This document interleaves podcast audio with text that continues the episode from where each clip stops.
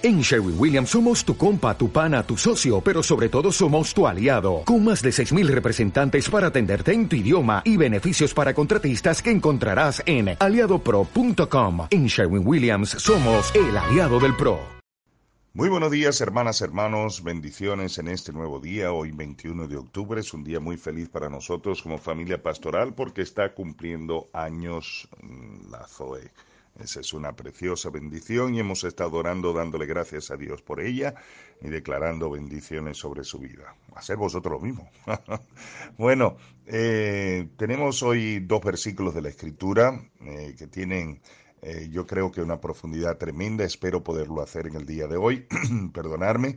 Pero si no, en el día de mañana voy a ahondar un poquitillo más. Pero hablo de Habacuc capítulo 2, versículo 2. Escribe la visión y declárala en tablas para que corra el que leyere en ella. Eh, Proverbios 29, 18 dice, sin profecía el pueblo se desenfrena.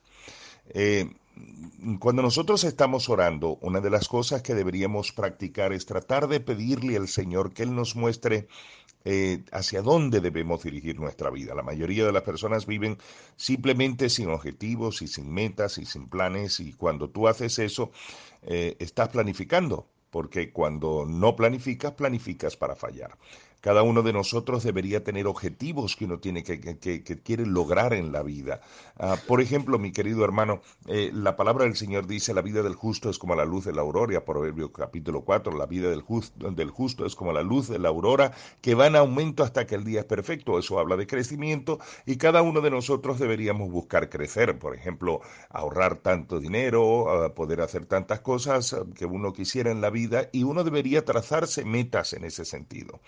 Pero al mismo tiempo uno debería pedirle al Señor, Señor, ayúdame a ser de bendición para una persona al mismo tiempo. Nosotros, por ejemplo, como familia, le pedimos en el nombre de Jesús que nos permita ganar una persona para Cristo cada mes y así sucesivamente como mínimo poder lograr eso. No le pedimos al Señor que nos permita ser discípulos, le estamos pidiendo al Señor el coche, le estamos pidiendo al Señor las cosas que nosotros necesitamos. La enseñanza primaria de esto es que nosotros deberíamos saber hacia dónde Dios nos quiere guiar.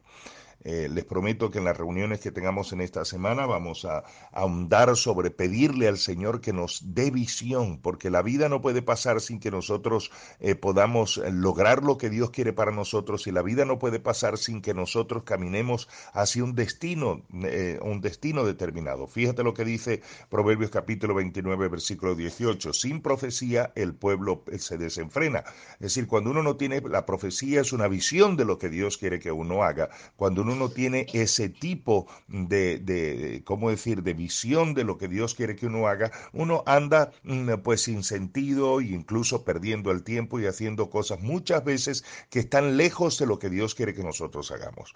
Y Habacuc capítulo 2, versículo 2 dice, escribe, escribe la visión, escribe lo que quieres lograr. Empecemos de una manera. Escribe peticiones de oración. Anótalas en un lugar seguro donde tú todos los días puedas, por ejemplo, estar volviendo esas peticiones de oración y repitiéndolas, ¿sabes? Ahora, escúchame esto. Nosotros, por ejemplo, cuando oramos por vosotros, hacemos cinco peticiones de oración. Primero, Señor, dale a tu pueblo, Señor amado, en el nombre de Jesús, tu presencia, que podamos ser arcas. Número dos, sabiduría. Sabiduría para saber hablar palabras alcanzado. Que vosotros podáis tener sabiduría para hacer discípulos, para ganar personas, para ser bendecidos, para ser de bendición y para cada decisión de vuestra vida. Protección, que ninguna arma forjada contra vosotros prospere y toda lengua que se levante en vuestra contra el juicio sea condenada a pánico sagrado y miedo profundo como en los días de, de eh, ¿cómo decir? Como los días del Antiguo Testamento. Número cuatro, le pedimos al Señor sanidad, salud divina y longevidad para cada uno de vosotros. Y número cinco, le pedimos al Señor que dé todos los recursos que necesitáis para poderle dar gloria y honra al Señor. Eso va desde unción, bendición, sabiduría, gracia, favor, provisión, bendición en los negocios y absolutamente todo. Eso lo hacemos todos los días. Cinco cosas le pedimos al Señor. haz tu propia lista de oración eh, pensando en las cosas que tú quieres lograr y verás como la mano del Señor se posa. Que el Señor te bendiga y te guarde, que el Señor haga resplandecer su rostro sobre ti, que el Señor tenga de ti misericordia y te dé de su paz. Que la gracia de nuestro Señor Jesucristo, el amor de Dios y la dulce consolación del Espíritu Santo esté con todos nosotros y sigue viviendo por fe, porque sin fe es imposible agradar a Dios. Te bendecimos. Gracias a Dios por tu vida.